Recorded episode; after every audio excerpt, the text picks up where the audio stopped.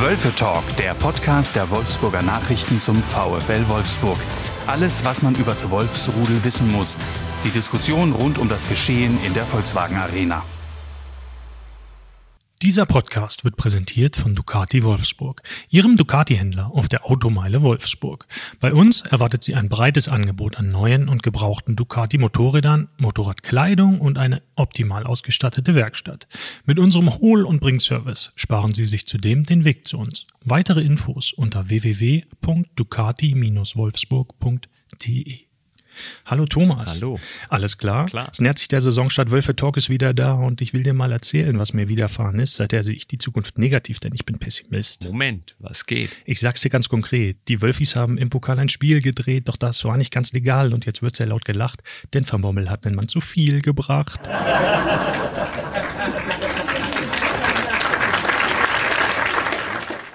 Hallo Thomas, mit diesem musikalischen Einstieg äh, starten wir in die neue Wölfe Talk Saison, in die neue Podcast Saison. Die Spielzeit beginnt am Samstag gegen den VfL Bochum. Zu Gast im ersten Wölfe Talk der Saison ein guter Mann vom Kicker, Thomas Hiete, ein guter Sänger. Schön, dass du da bist. Hallo Leo, vielen Dank für diese Einladung. Hast du dich gefreut, dass du direkt mit Hallo Thomas in diesem Song vorkommst? Ja, habe ich auch zum ersten Mal gehört in meinem Leben. Das ist verrückt. Ja, kann ich mir vorstellen. Und wir haben das halt auch fast gar nicht geprobt hier. Äh, Es ist eigentlich im ersten Versuch einmal so durchgegangen, ne? Das erste Mal war richtig gut, ja. Ja, ja, ja. Okay, sag mal, hast du eigentlich schon mal äh, einen Volkshochschulkurs belegt? Nein, habe ich noch nicht. Nicht. Nein, Warum nicht? Äh, hatte keine Zeit. Nee? Auch kein Interesse, dich irgendwie fortzubilden, privat oder beruflich oder so? Richtig lesen äh, Mhm. konnte ich eigentlich selbst wirklich in der Grundschule, war ich schon ein guter Leser. Hast du mal einen Vorlesewettbewerb mitgemacht Ja, aber immer nur klassenintern. Da war ich immer weit vorne dabei. und gewonnen? Ich denke ja. Denke ich auch. Ja, ähm, das müssen wir jetzt natürlich auch mal so besprechen, wird auch Thema des Podcasts. Ähm, der ein oder andere ja, Grundschulkurs richtig lesen oder Volkshochschulkurs, wie auch immer. Dann sprechen wir natürlich über das Sportliche, sprechen über Marc von Bommel, sprechen über Prognosen, über Folgen und blicken mal aufs Spiel am Samstag gegen Bochum. Und los geht's. Abpfiff. Wir schauen auf das zurückliegende VfL-Geschehen. Gehen wir erstmal aufs sportliche Geschehen vom äh, Sonntagnachmittag. Der VfL hat bei Viertligist Preußen Münster 3-1 gewonnen, aber so richtig überzeugend war das Ganze nicht, was sich allerdings auch schon durch die komplette Vorbereitung zieht, oder Thomas? Ja, also ich, ich, ich hatte ehrlich gesagt wirklich schon mit einem komplizierten Spiel in Münster gerechnet. Also ich war jetzt nicht nach Münster gefahren mit dem Glauben, die schießen die hier aus dem Stadion, was durchaus möglich gewesen wäre, wenn der VfL irgendeine dieser Chancen nutzt, kurz vor der Pause das 1-0 macht, glaube ich, dann gewinnt Wolfsburg relativ sicher so ein Spiel. Und trotzdem war Münster da zeitweise auf Augenhöhe, konnte immer wieder Nadelstiche setzen und so ein bisschen den, den VfL ärgern. Und am Ende stand dann ein glücklicher, aber auch verdienter Sieg in der Verlängerung, was jetzt in der ersten Pokalrunde, wenn man andere Clubs sieht, nicht völlig außergewöhnlich ist, Da haben sich viele schwer getan, manche sind sogar gestolpert. Deswegen würde ich das dann am Ende als okay normal abheften, Hm. aber irgendwie setzte sich trotzdem so ein bisschen das Ganze fort, was man jetzt auch in den, in den Vorbereitungsspielen gesehen hat, dass es noch nicht rund läuft. Ja, letztlich kann ja so ein Bundesligist in der ersten Pokalrunde fast nur verlieren, so einen richtig überzeugenden Sieg, wie jetzt Fortuna Düsseldorf, glaube ich, hat immer 5-0 gewonnen oder so. Das ist dann natürlich schon mal ähm, überzeugend, aber die meisten tun sich ja dann schwer, zumal die unterklassigen Clubs ja oft schon ein bisschen weiter sind in der Vorbereitung. Deswegen, ja, ist das Ergebnis wahrscheinlich einigermaßen okay, aber die Art und Weise war es dann letztlich nicht, weil wirklich eine Kultur war da noch nicht zu sehen. Aber, und das ist die Frage, ist das auch realistisch, wenn du einen Trainerwechsel hast, dass es dann so schnell geht, dass im ersten Pflichtspiel nach sechs Wochen Vorbereitung schon mehr laufen muss? Andererseits, da stand eine Mannschaft auf dem Feld, da war nur Lukas Metscher, wenn ich das jetzt richtig überblicke, als Neuzugang in der Startelf. Also die haben sich alle schon durchaus ganz gut gekannt, haben schon mal Fußball miteinander gespielt. Dann, dann könnte man denken, das muss ja eigentlich auch alles laufen. Die wissen, was zu tun ist. Jetzt will Marc von Bommel ein bisschen was anders machen. Und trotzdem, was mich irritiert, ist, dass diese defensive Stabilität, die den VfL ausgezeichnet hat, völlig weg ist. Und selbst in der Verlängerung ist Preußen Münster noch zweimal mehr oder weniger alleine auf Kuhn Kastel zugelaufen. Nicht, weil der VfL einfach so ausgespielt wurde, sondern weil da einfach mal die Tür aufging in der, in der Innenverteidigung oder bei der zweiten Szene mit Kevin Mbabu und, und Sebastian Bornau. Und das irritiert mich schon ein bisschen, wo ist das alles hin, was, was den VfL in der letzten Saison noch so, so stark gemacht hat. Aber ist das vielleicht ein bisschen damit zu erklären, dass eben der Bundesligist gegen den Viertligisten ein bisschen laissez-faire spielt und dass das gar nicht so sehr am, am Trainer taktischen liegt, sondern vielleicht eher an der individuellen Einstellung? Und gerade diese Einstellung hat beim VfL total gepasst immer. Das würde mich wundern, wenn die auf einmal mit einem Laissez-faire in das Spiel bei Preußen Münster gehen würden, nachdem die fünfmal zuvor nicht gewonnen haben in der, in der Vorbereitung. Ähm, möglicherweise ist eine gewisse Verunsicherung dann auch da, weil Siege machen die Brust breit und die hat's jetzt, äh, den letzten hat's in der, im ersten Testspiel gegen Erzgebirge Aue mit einem grandiosen 2 zu 1 gegeben. Nach Torschützen? Sean Bush und Matthew Meyer. Die okay, die waren jetzt am ersten Pflichtspiel nicht in der Startelf verletzt, zu finden. glaube ich. Sonst hätten sie Weghorst und äh, ja, ja. Philipp ersetzt. Die waren nicht da. Auf jeden Fall, ähm, ja, das, das laissez-faire kann ich mir nicht vorstellen. Ähm, und trotzdem wirkte es, Pomadi ist auch mal so schnell gesagt, aber ich hatte so in, den, in der Anfangsphase, da waren so ein paar Szenen, dass so ein Xaver Schlager, Vorzeigekämpfer, so nach einem leichten Zweikampf, Fuß ein bisschen hoch, Ball im Gesicht, sofort liegen blieb und sich krümmte und den Pfiff auch, glaube ich, nicht gekriegt hat und dann relativ schnell wieder stand. Ich finde, da kann man auch schon mit einer anderen Körpersprache agieren. Ja, es passt noch nicht so richtig. Wir gehen später nochmal in einen Ausblick, wagen eine Prognose auf die Saison. Ähm, haken das Spiel und das Sportliche jetzt aber erstmal ab, weil es wahrscheinlich überhaupt keine Rolle spielt. Grobes Foulspiel, was nicht mehr passieren sollte.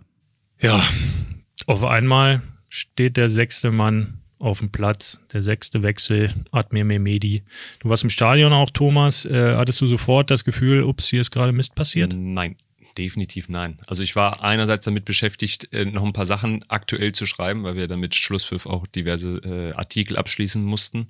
Ähm, ich habe es nicht registriert, dass da jetzt einmal zu viel gewechselt wurde und selbst wenn ich gezählt hätte oder geguckt hätte, oder sind ja sechs, hätte ich das wahrscheinlich erst einmal als okay hingenommen, davon ausgehend, dass die da unten schon alle wissen, was da zu tun ist und hätte das jetzt erstmal nicht hinterfragt. Ähm, das hat sich dann in den Katakomben des Preußenstadions dann irgendwann geändert.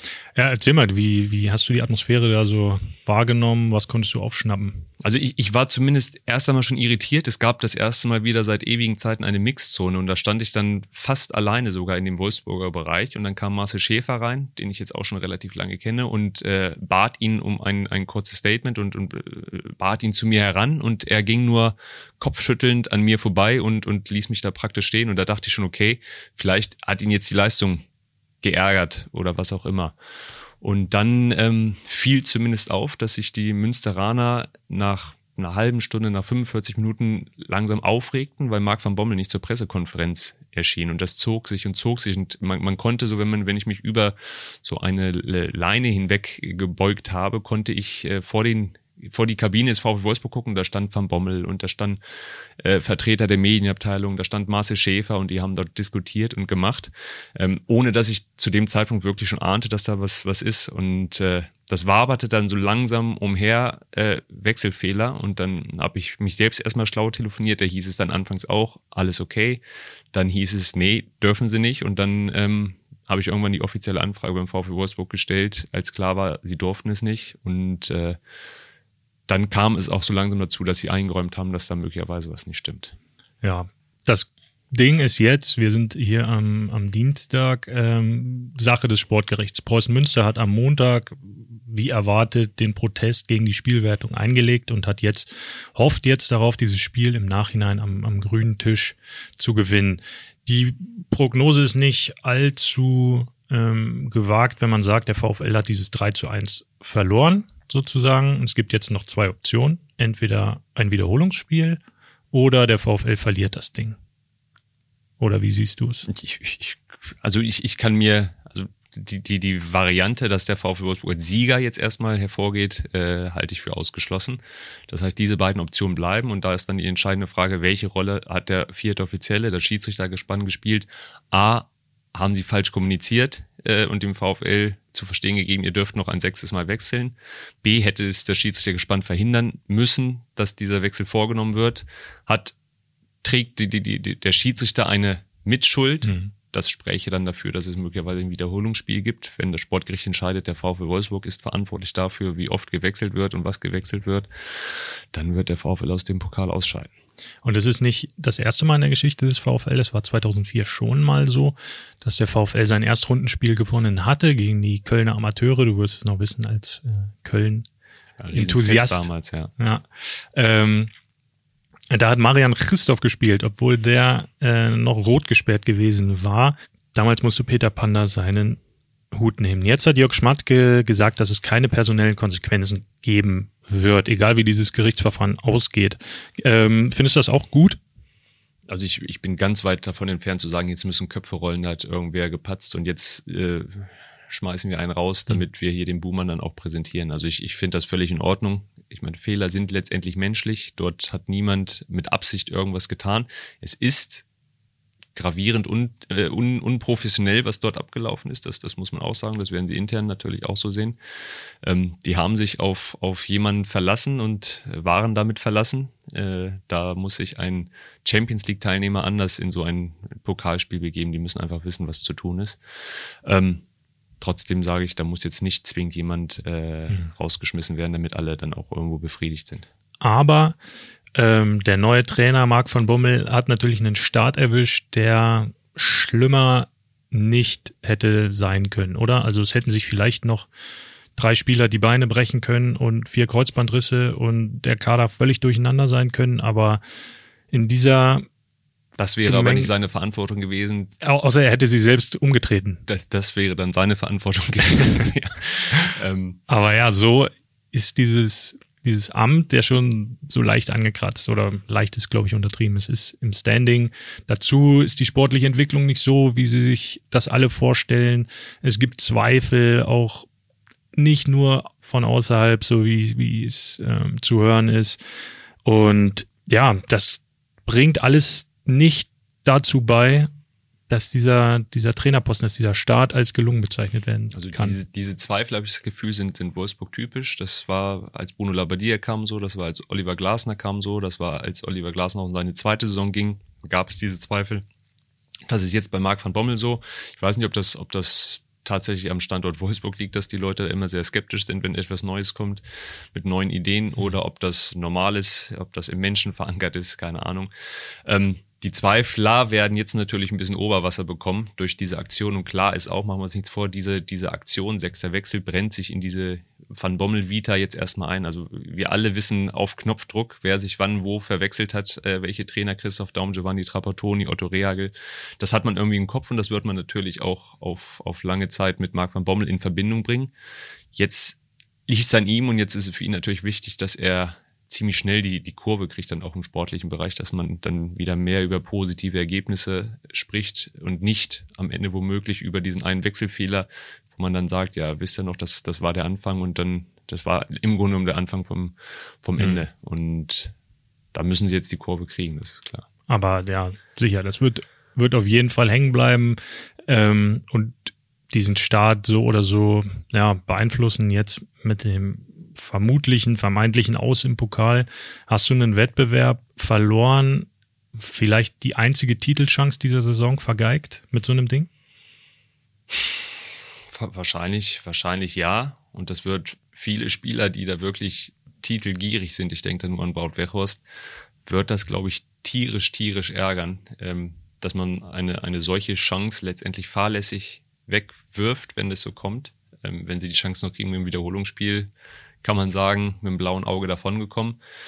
Ansonsten könnte man sich jetzt darauf zurückziehen, die Dreifachbelastung ist weg, volle Konzentration auf Champions League und mhm. äh, Meisterschaft, aber ich glaube, der DFB-Pokal hätte da nicht allzu sehr gestört. Nee, der ist ja auch in dieser Belastungshierarchie der mit dem wenigsten äh, Prozentanteil. Von daher, ja, glaube ich auch. Ich habe auch sofort an Wout gedacht, mit dem ich vorletzte Woche, glaube ich, zusammengesessen habe und der halt unbedingt diesen Titel gewinnen will. Der will Silber im Trophäenschrank stehen haben. Er hat erzählt, er hat schon ein paar individuelle Sachen, mal Torschützenkönig hier, mal bester Spieler da, aber noch nie mit einer Mannschaft was gewonnen und dass die jetzt die Champions League gewinnen, hm, wird eher schwierig. Bewegt ihn das dazu jetzt noch zu sagen, ich, ich will hier weg? Schwer zu sagen, kann ich mir nicht vorstellen weil er die Champions League auch spielen will. Also wenn er eine Option bekommt, das hat er aber auch schon so gesagt, die eine Top-Option ist, also eine Champions League-Option, dann möchte er sich zusammensetzen mit den Verantwortlichen und das ist auch wohl weiterhin so besprochen, dass sie da genau das tun. Also gibt es ein vernünftiges Angebot mit einem vernünftigen äh, finanziellen Rahmen von einem vernünftigen Verein, der Wout auch gefällt, dann könnte es durchaus sein, dass der noch geht.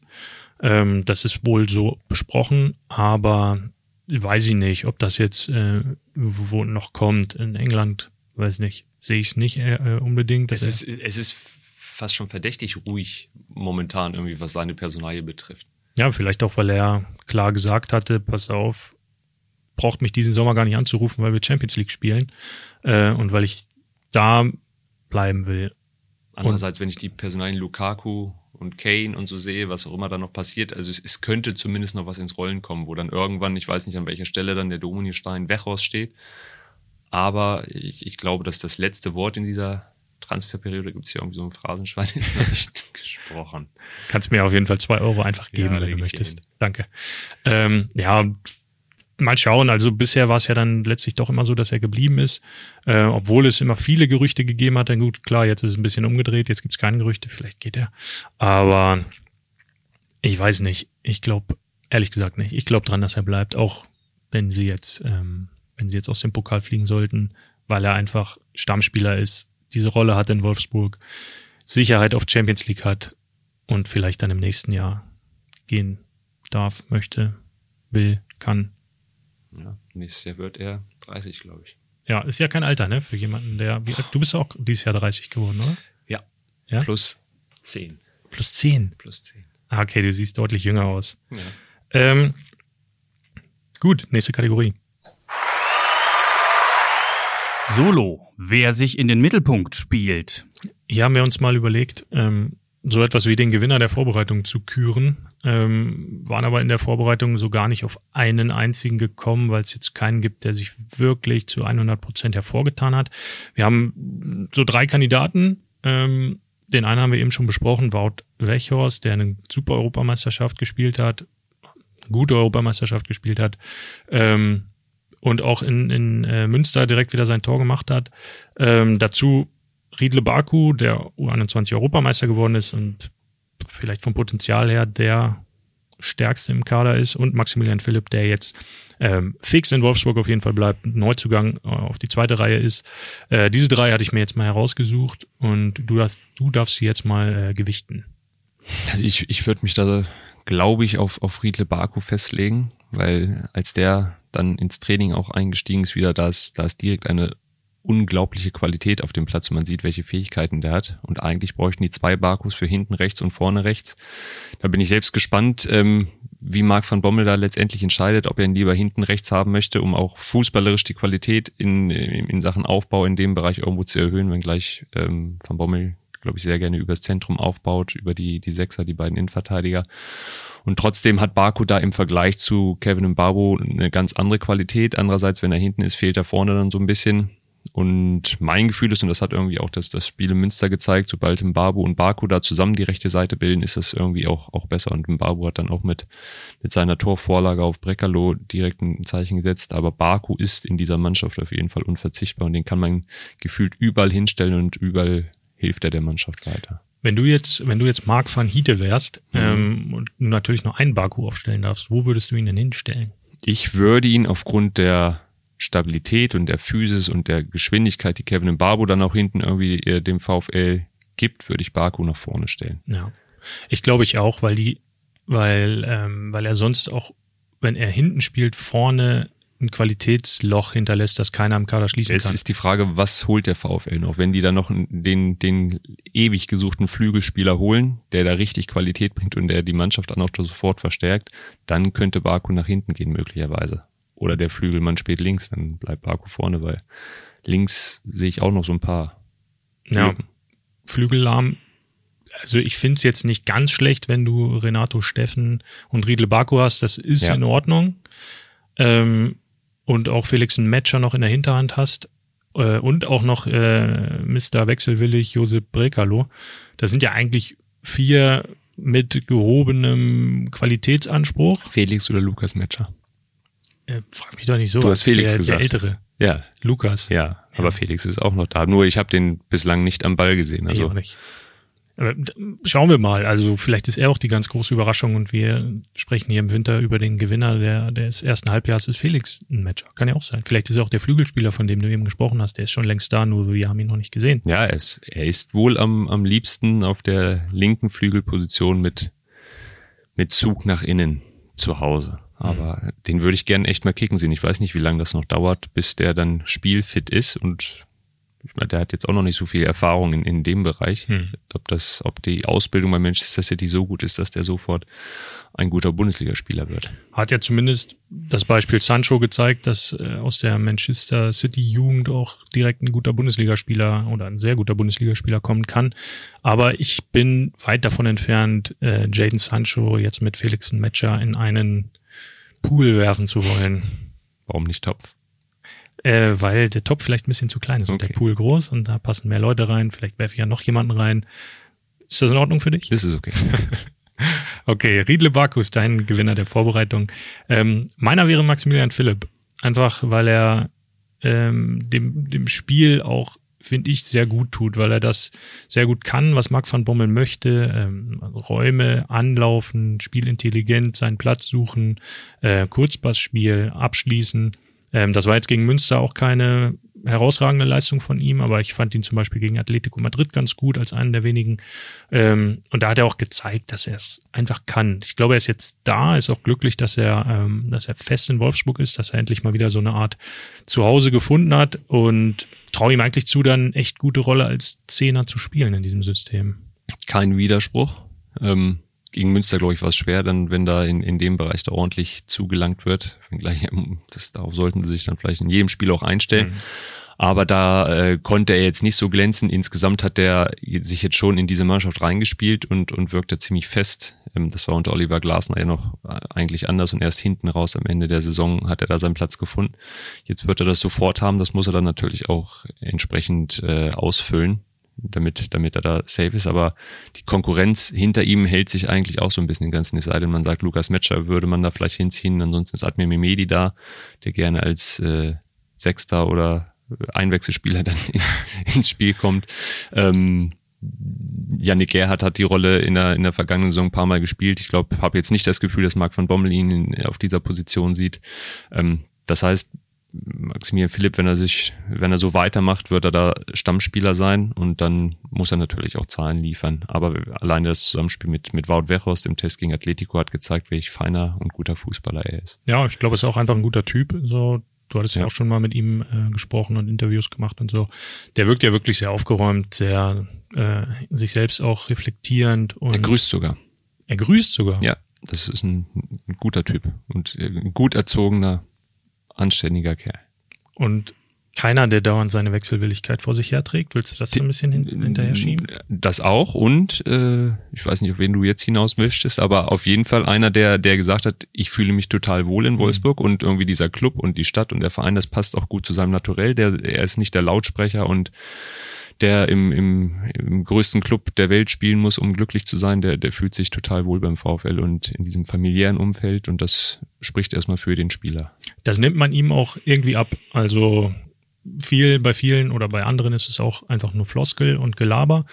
Und bei ihm scheint es aber wirklich so zu sein. Und wenn man auch mal schaut, wie er nach dem Training zum Beispiel äh, noch agiert, dann mit Maximilian Arnold zusammen. Ich glaube, die beiden sind dick befreundet äh, kennen sich schon aus äh, U14-Zeiten ähm, und auch Marvin Stefaniak, der eine erstaunlich gute Vorbereitung gespielt hat. Äh, die fand ich auch gut. Ich, Im Trainingslager in Bad Kommt er mir auch gerade noch so in den Kopf. Ja, den fand ich wirklich, wirklich gut. Also anfangs dachten wir, den kann man gut als, als Schlagerdouble durch die Vorbereitung bringen, aber der hat dann auch als, als originaler Stefaniak eigentlich ganz gute Szenen gehabt, ohne dass er auch nur ansatzweise irgendeine Chance hat in dieser, dieser Mannschaft. Das haben sie mir auch klar gesagt. Aber ich, ich fand den, der ist nicht abgefallen, sondern mhm. Eher aufgefallen. Ja, im Training auch, äh, auch mit Körpersprache, Technik und so war total in Ordnung.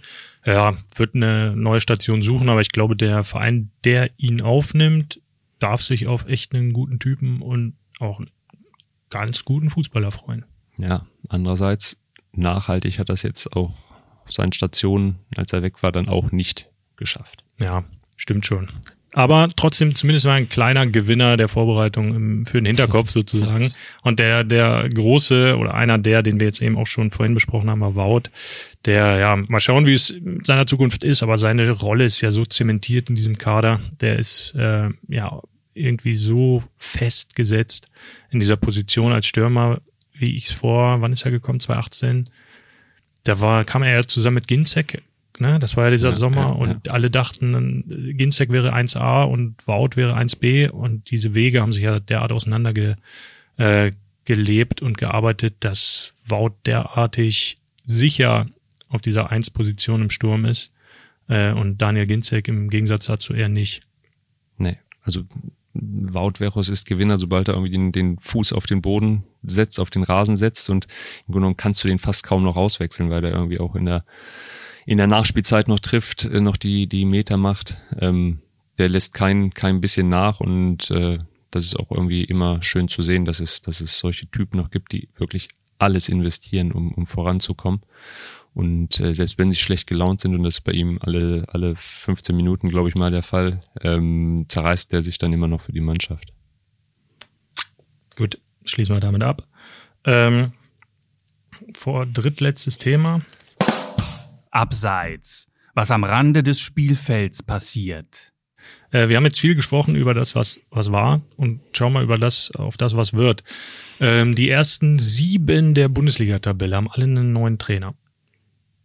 Ist das ein Fakt, der dem VfL helfen kann, in die Saison hineinzufinden, weil es Unsicherheiten hier und da gibt, weil die Bayern auch in der Vorbereitung nicht überzeugen, weil auch Gladbach seine Problemchen hat, auch Frankfurt aus dem Pokal ausgeschieden ist. Ist das okay?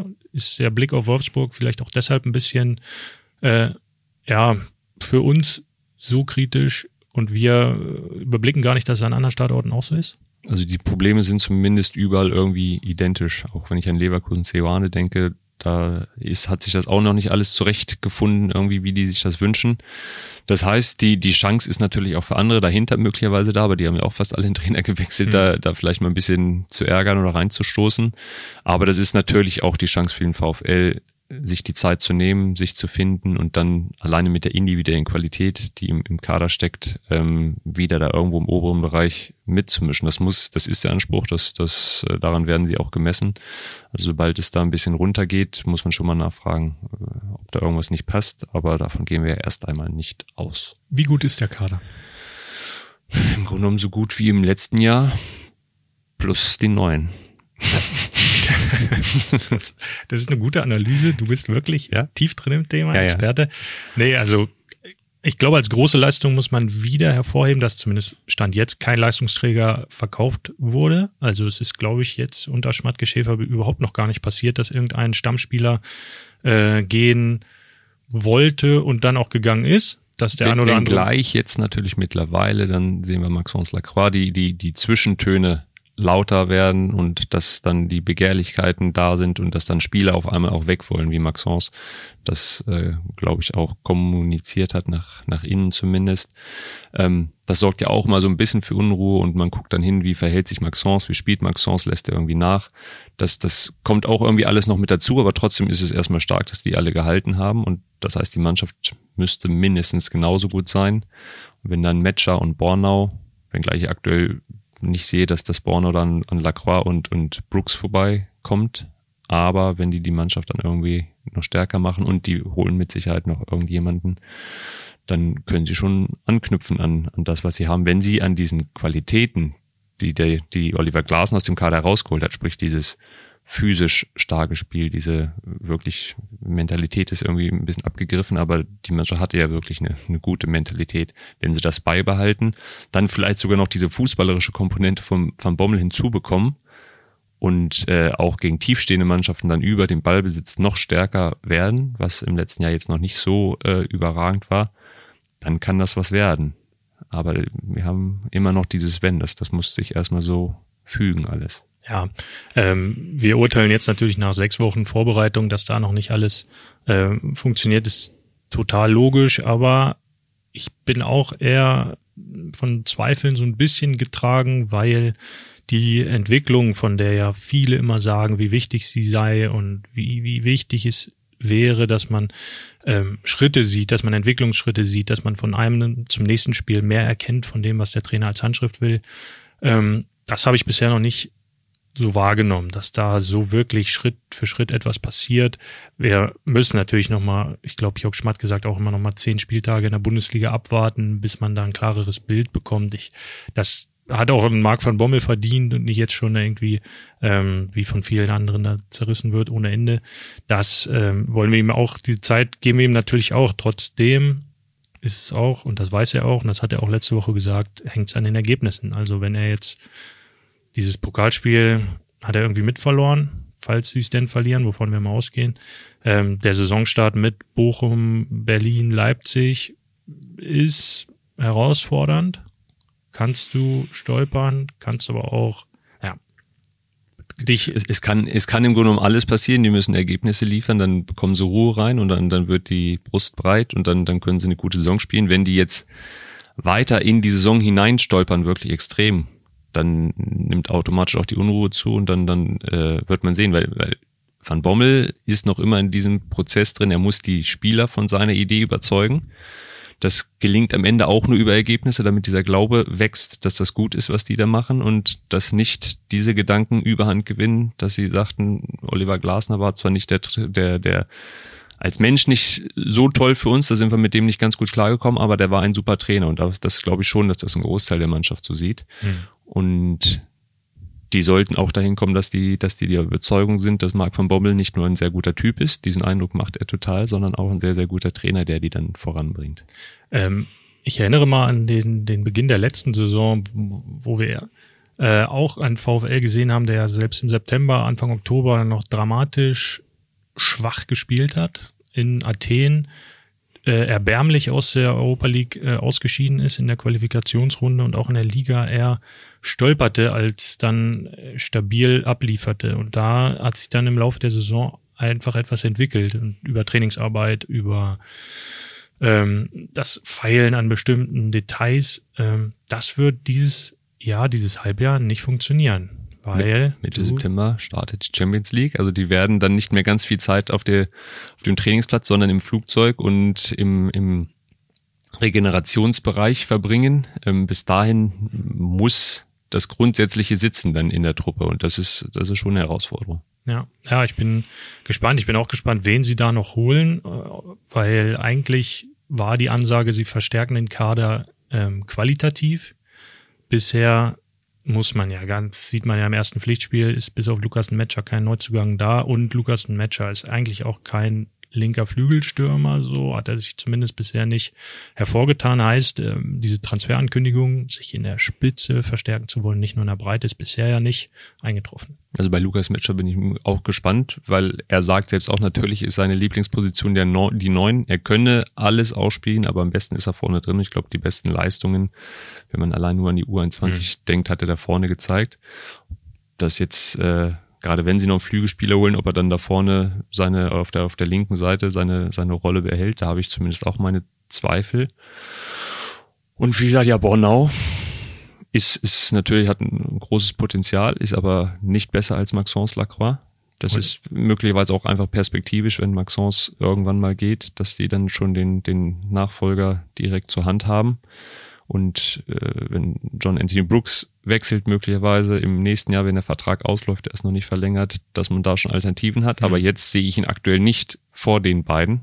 Und dann ist es noch nicht in der Spitze die Verstärkung bislang. Hätten wir uns auch letztes Jahr nicht getraut zu sagen, dass Bornau noch hinter Brooks steht. So, der Brooks hat ja wirklich eine Entwicklung genommen oder eine Stabilität mittlerweile in sich und offenbar auch eine Rolle im Kader, so gutes Standing bei seinen Mitspielern, dass wir ihm alles nicht mehr so zugetraut hatten nach seinen ersten drei Jahren, glaube ich, in Wolfsburg. Ich glaube, das hat wirklich auch viel mit Maxence Lacroix zu tun, weil die beiden ergänzen sich ganz fantastisch. Also die Schnelligkeit, die, die Brooks nicht hat, die hat Maxence in doppelter Stärke.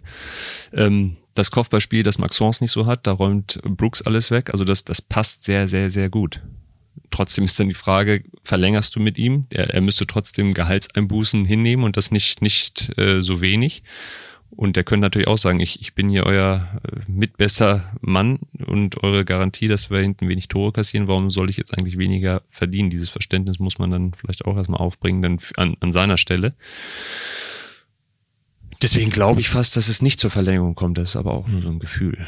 Ja, sie sprechen auf jeden Fall darüber, was auch nicht immer gedacht war, dass das vielleicht nochmal dieses, diese Verbindung Brooks VfL doch nochmal über diesen einen ähm, grundsätzlichen Vertrag hinausgehen könnte, weil das bisher ja wirklich oder vor der letzten Saison gar nichts war. Da war jedes Jahr praktisch oder jede Transferperiode mal versucht worden, mehr, mal weniger ihn vielleicht doch irgendwie abzugeben. Aber ich glaube, das ist angesichts des Vertrages, der Corona-Probleme ist das, ist das praktisch unmöglich. Das haben wir, haben wir bei Jeffrey Brumer gesehen. Ähm, Kasim Pasa. Der jetzt bei Kasim Pasa ist, ja, aber dem, der einfach nicht äh, gewechselt ist, weil der Vertrag so gut war. Ja. Ja, mal schauen. Also der Kader, ja, ist gut. Ähm, die ersten 11, 12, 13 sind auch, glaube ich, weiterhin sehr stark. Ob das dann am Ende für nochmal Platz 4 reicht, mit der Champions League Belastung, vielleicht ohne DFB-Pokal, schauen wir mal.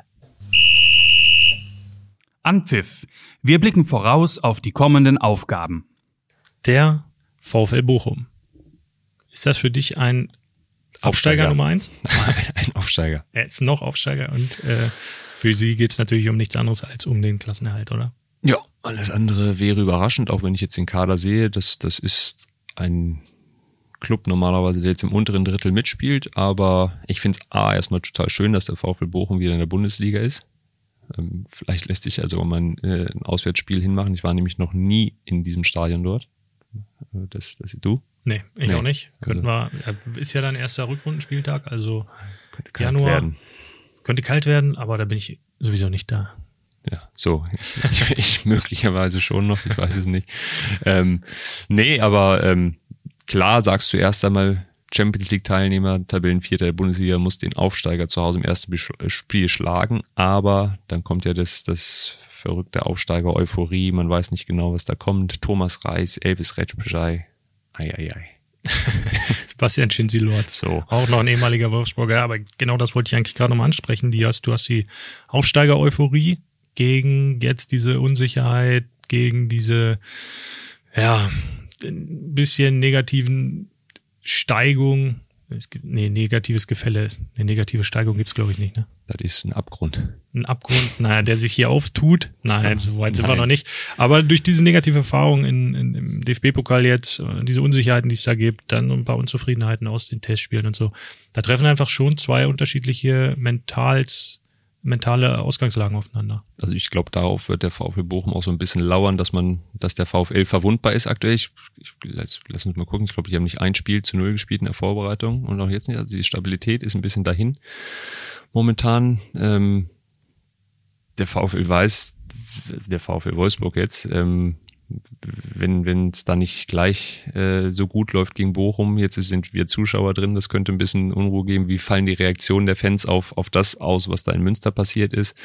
Ähm, diese Verunsicherung kann Bochum natürlich oder wird Bochum nutzen wollen, ob sie die Qualität dann auch dazu haben. Ähm, wenn sie jetzt eine Liga höher auf die Lacroix äh, und Barkus dieser Welt treffen, das, das äh, wird man sehen. Aber ich glaube einfach so ein Selbstgänger, wir schlagen den Aufsteiger 3-0, wird es dann auch nicht sein. Naja, ja, Bochum hat dann am Ende ja so ein bisschen Achilles äh, Richtung Griechenland mal geschaut. Wenn du halt die Schwachstelle des Gegners kennst, dann reicht so ein kleiner Schnitt und das ist vielleicht deren Chance am Samstag. Und ja. genau das mit ich, Thomas Reis kennen wir auch beide noch aus Wolfsburg. Der, der ist keiner, der sich hinten reinstellt, der irgendwie abwartet oder so. Der geht auf Attacke. Der wird. Ich glaube, der hätte schon Lust, da auch in, in Wolfsburg zu gewinnen. Ja, kann ich mir auch vorstellen. Auch als Urbochumer eine coole Geschichte, dass er jetzt den, den VfL äh, in die Bundesliga geführt hat.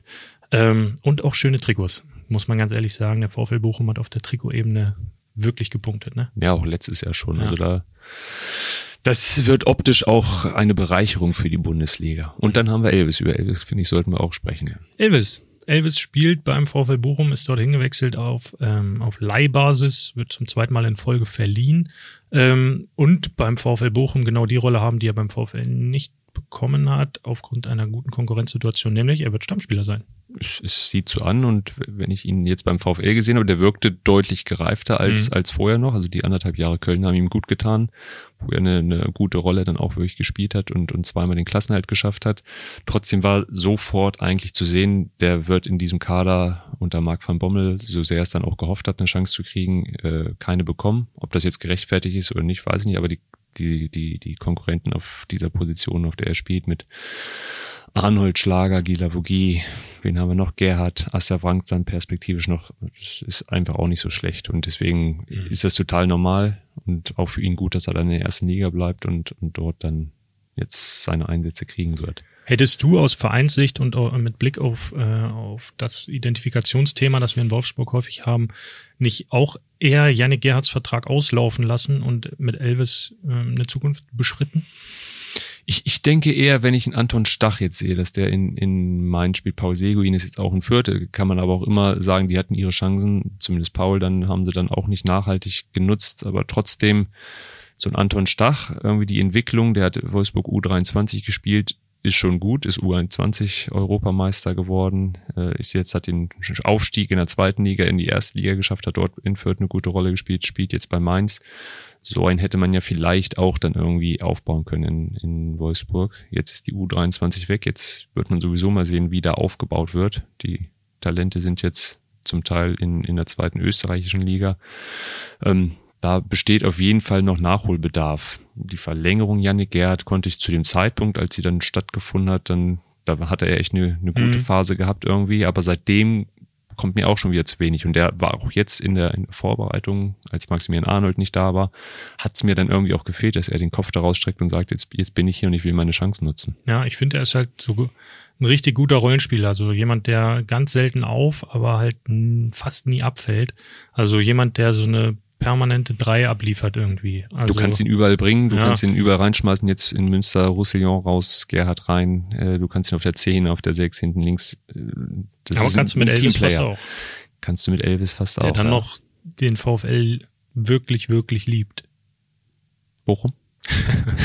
ich habe extra offen gehalten. Nee, Wolfsburg natürlich. Ja, den, Liebt, den liebt er sehr und das tut ihm, glaube ich, auch schon weh, dass er, dass er diese Chance in diesem Club nicht dauerhaft kriegt und, und dieser, der Weg zurück, je erfolgreicher der VfL Wolfsburg ist, desto schwerer wird das dann auch irgendwie und dann läuft das ja irgendwann auf einen dauerhaften Abschied ja. hinaus. Ja, wenn er jetzt seine Rolle dort in Bochum findet, dann kann er 100 Bundesligaspiele oder sein 100. Bundesligaspiel in der kommenden Saison machen, was ja auch ein Meilenstein ist und ihm irgendwie, äh, ich glaube, man hört es auch raus, ist auch ein guter Typ, der Elvis. Also gut ist fast untertrieben. Mh, kann also, man ja. kann man gebrauchen. Ja, ja. Das, das, das ist immer das, das Schade oder das Traurige, dass dann solche Typen, da wünscht man sich natürlich dann auch viele Wolfsburger Fans wahrscheinlich, dass die dann in dieser Mannschaft eine Rolle spielen. Andererseits, wenn es dann in Richtung Champions League geht, dann, dann reicht es vielleicht auch qualitativ nicht zumindest auch nicht für, für einen Stammplatz in so einer Mannschaft für ihn, den er dann ja auch irgendwo anstrebt. Und dann geht sowas zwangsläufig auseinander und dann, dann ist auch mit der Romantik dann irgendwie alles vorbei. Naja, irgendwann steht dann die fußballerische Qualität schon, schlägt dann sozusagen die Romantik. Andererseits haben die Bayern auch jahrelang Schweinsteiger durchgeschleppt. Also von daher. Das ist ein Weltmeister. das ist, das ist doch der, der Rex Bejai Bayerns. Ja. Oder? Das kann jetzt, jetzt, wo du sagst, ja. fällt mir das auch auf, ja. Schön. Und letztes Thema. Tipp. Unsere Prognose für das nächste Spiel. Thomas, erstes äh, Bundesligaspiel der neuen Saison VfL Wolfsburg gegen VfL Bochum. Wie geht das Spiel aus? 2 zu 1 Doppelpack. Horst. Okay. Ich bin, äh, ja, 2 zu 1. Hm, also ohne, gegen, äh, ohne zu 0. Ja. Simon Zoller knipst noch irgendwie einen rein und zeigt seinen Bizeps. Oh ja, okay, hm, interessant. Habe ich, sehe ich vor meinen Augen. So. Das ist schon relativ konkret, wie du da äh, rangehst an die Geschichte. Das gefällt mir. Es bringt eine gewisse Fallhöhe mit sich, auf der du dich natürlich dann auch. Äh, Kann aber ein 1-2 werden, ich weiß es nicht. 1-2, ja. Nein, 2-1, Doppelback Wechhorst. Ja, ich gehe irgendwie auf ein 1-1. Ähm, oh. Mh. Was ist dann los in Wolfsburg? Ja, das bestimmt zum Teil ja auch wir mit, wie viel, wie, wie äh, groß das Feuer brennt. Ich glaube, intern wäre es, würden sie weiterhin Ruhe bewahren, aber ja, definitiv. Ähm, aber für Fans und Zuschauer wäre es die nächste sehr große Enttäuschung, die nicht dazu beiträgt, dass man diesem Wechsel im Sommer sehr, sehr viel mehr vertraut. Irgendwie wäre diese ganze Euphorie, die man hat, Champions League, Tabellenvierter, irgendwie wäre das dann mit einem Wisch weg Aber zum Saisonstart. Das ist- also nimmst du irgendeine Euphorie wahr? Es ist natürlich schwer ohne, ohne Fans und so weiter, aber ähm, normalerweise müsste Euphorie da sein. Also die sind in die Champions League eingezogen, das haben sie vorher nur, nur zweimal geschafft, jetzt sind sie zum dritten Mal dabei. Bald ist Auslosung, also irgendwie müsste, müssten sich alle riesig freuen. Und jetzt reden wir über Wechselfehler und Pokaldesaster und Sorgen und Zweifel und so weiter. Irgendwie ist das, ist das verschütt gegangen. Mhm. Aber sie wird auch nicht so richtig geschürt jetzt vom, vom VfL, dass man da jetzt offensiv irgendwie rangeht und da für große Stimmung sorgt, habe Ja. ich das Gefühl. Ja, stimmt auf jeden Fall. Ich nehme es halt auch überhaupt nicht wahr, ähm, dass da auch nur so ein, so ein Funken Euphorie vorhanden ist. Ähm, klar, wenn man mit den Spielern spricht, dann ja, freuen die sich alle auf die Hymne und Wout hat auch erzählt, dass er ähm, dass er unbedingt mal ins Camp Nou will, nach Barcelona. Ähm, er war noch nie dort, er hatte schon viele Chancen als ähm, als Fan oder als Privatperson dorthin zu fliegen und zu fahren. Ähm, aber er hat es bewusst nicht gemacht, weil er sich vor 10, 15 Jahren schon gesagt hat, wenn ich das Camp Nou betrete, dieses Stadion, diesen Tempel, dann nur als Spieler. Und das sind ja eigentlich Geschichten, die Euphorie schüren, die auch so etwas wie eine Vorfreude entwickeln, ähm, mit dem man auch total viel anfangen kann. Aber äh, ich finde ja auch, die Gesamtsituation ist im Moment eher belastend als befeuernd. Und ich glaube, da spielt aber auch Corona eine Rolle. Die Fans Klar. wissen nicht, kommen sie hin zu den Auswärtsspielen, macht das, macht das Sinn, dürfen sie überhaupt bei den Heimspielen Stadion, wie entwickelt sich das Ganze? Das ist natürlich auch so ein, so ein äh, Hämmer, Hämmer, für, nee, Hämmer, kann man das sagen? Ja, du kannst das sagen. Ein Hemmnis Ja. für, für, für diese ganze Euphorie. Und trotzdem könnte da mehr sein. Alles klar, MC Hammer. Ja. Dann wollen wir nochmal singen zum Abschluss? Nee, oder? das MC Hämmer. Ja, MC Hammer war nicht schlecht. Äh, ja, vielen Dank fürs Zuhören. Danke, Thomas, dass du äh, dabei warst in der Folge. Wir können uns ja so ungefähr drei Monate nochmal zusammensetzen und beurteilen, was wir jetzt hier. Bist du da noch da? ja, da bin ich noch da. Okay. Ähm, Wo willst du eigentlich hin? Äh, ich will mich um mein Baby kümmern ab Okay. dem nächsten Jahr. Mal ein paar Monate. Äh, aber dazu später mehr und vielleicht, zu auch nicht, in, privat. Ich vielleicht auch nicht in diesem Podcast, aber hey, naja, was soll's. Ähm, ja, danke dir. Wir hören uns. Danke. Marit Jutte. Tschüss. Dieser Podcast wird präsentiert von Ducati Wolfsburg, Ihrem Ducati-Händler auf der Automeile Wolfsburg. Bei uns erwartet Sie ein breites Angebot an neuen und gebrauchten Ducati-Motorrädern, Motorradkleidung und eine optimal ausgestattete Werkstatt. Mit unserem Hohl- und Bringservice sparen Sie sich zudem den Weg zu uns. Weitere Infos unter www.ducati-wolfsburg.de. Mehr Podcasts unserer Redaktion finden Sie unter wolfsburger-nachrichten.de slash podcast.